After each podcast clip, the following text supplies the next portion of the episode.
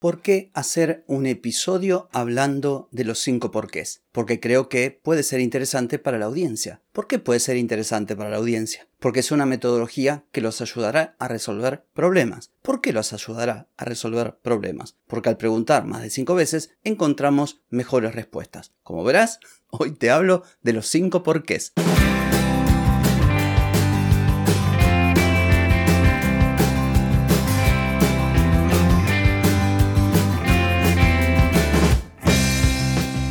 Bienvenida y bienvenido a Marketing para Gente como Uno. Soy Carlos Malfatti, consultor de marketing y nos encontramos otra vez para hablar de marketing, emprendimiento, redes sociales, contenidos, publicidad y todo lo que tenés que saber para llegar a más personas, captar más clientes y vender más en Internet. Atenti, que arrancamos.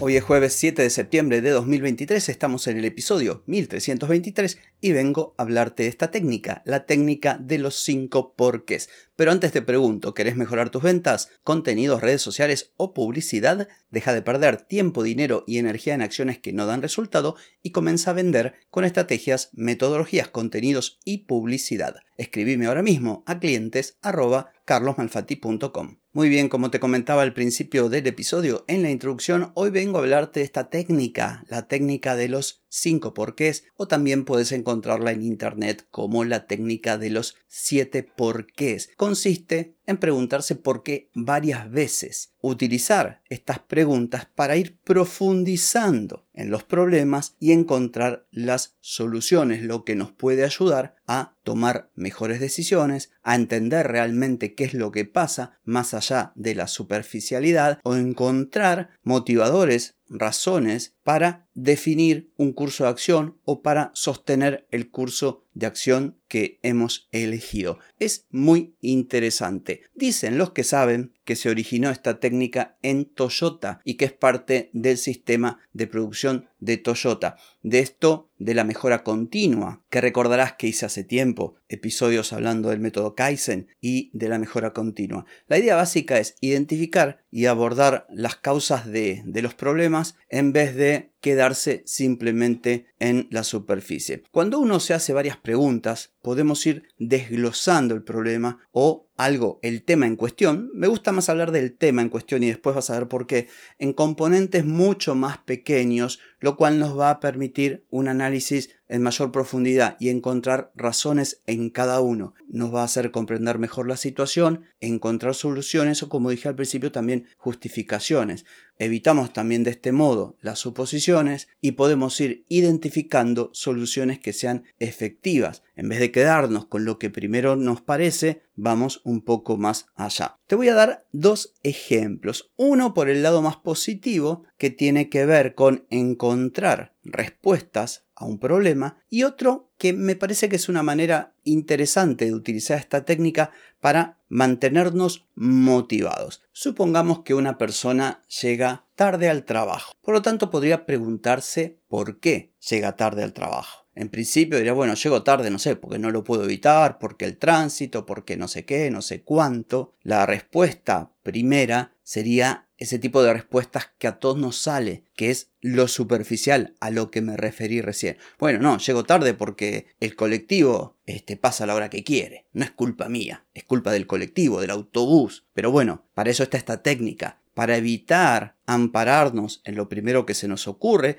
aunque sea verosímil, y tratar de identificar con mayor precisión las verdaderas causas, en este caso del ejemplo, de la impuntualidad a la hora de llegar al trabajo. Entonces uno se podría preguntar, ¿por qué llegué tarde? La respuesta primera podría ser porque perdí el autobús, el colectivo. Muy bien, pero no nos podemos quedar ahí. Entonces preguntamos de nuevo, ¿por qué perdiste el colectivo? ¿Por qué perdí el autobús? ¿Por qué no me desperté a tiempo? Y ahí podríamos preguntar otra vez, ¿y por qué no te despertaste a tiempo? Y porque me quedé hasta tarde mirando una serie de Netflix. Yo te voy a dejar con la intriga y que vos completes, pero como verás, comenzamos, entre comillas, ¿no? Echándole la culpa al autobús, que llegué a la parada y ya había pasado, y en realidad lo que estamos viendo que tenemos quizás un hábito no del todo conveniente en las horas de la tarde. Estamos frente a la pantalla mirando series en un horario que tal vez tendríamos que estar durmiendo. Yo no completé las cinco preguntas, pero podemos seguir indagando y vamos a descubrir más cosas. Esto para encontrar solución. ¿Por qué?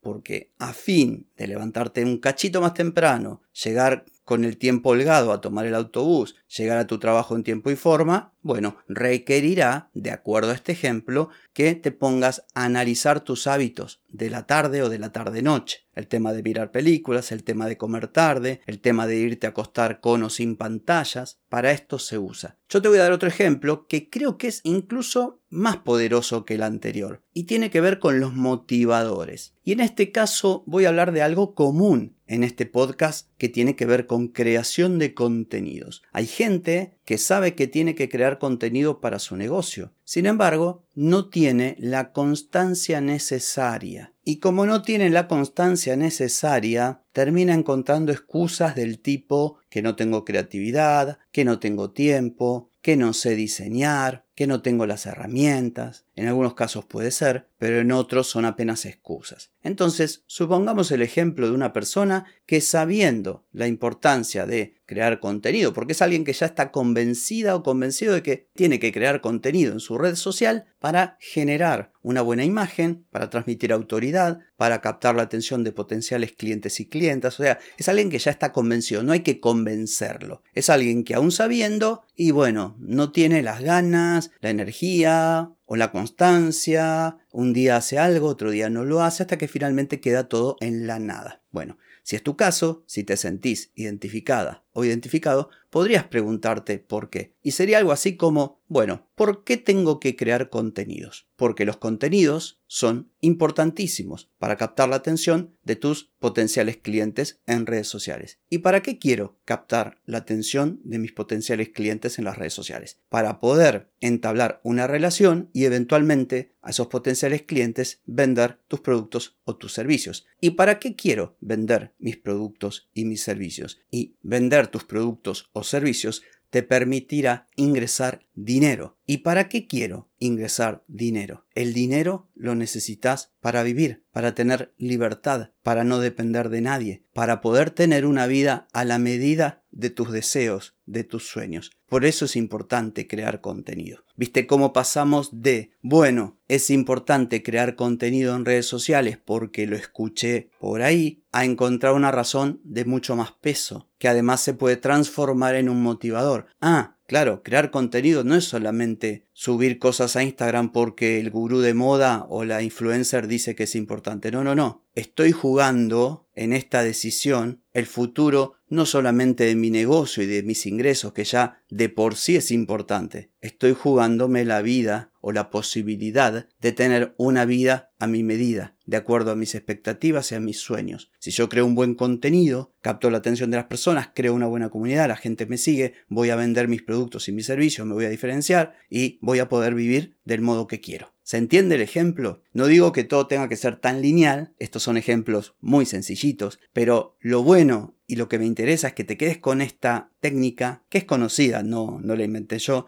pero que es muy útil y nunca había hecho un episodio con respecto a esto que suelo usarlo en algunos casos y me pareció que te va a servir mucho sobre todo para eso, para encontrar las verdaderas razones o aquellas pequeñas cosas que están un poquito sumergidas y que tenemos que bucear un tanto para encontrar. Y al encontrarlas, el panorama cambia, cambia a favor nuestro porque nos damos cuenta de cosas que, como dije al principio, no están en la superficie. Así que espero que este episodio haya sido de utilidad para vos. No tengo más que decir por hoy, pero sí por mañana, porque mañana nos volvemos a encontrar. Chau, chau.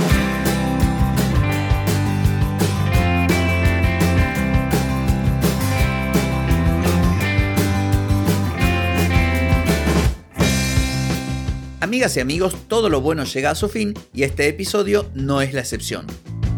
Si te gustó, déjame 5 estrellitas en Spotify. ¿Querés vender más? Reserva hoy mismo tu consultoría por videollamada. Deja de perder tiempo y dinero y comenzá a vender con estrategias, metodologías, contenidos y publicidad. Escribime ahora mismo a clientes y reserva tu lugar. Hey, Ponete en acción, que el tiempo, el tiempo no perdona.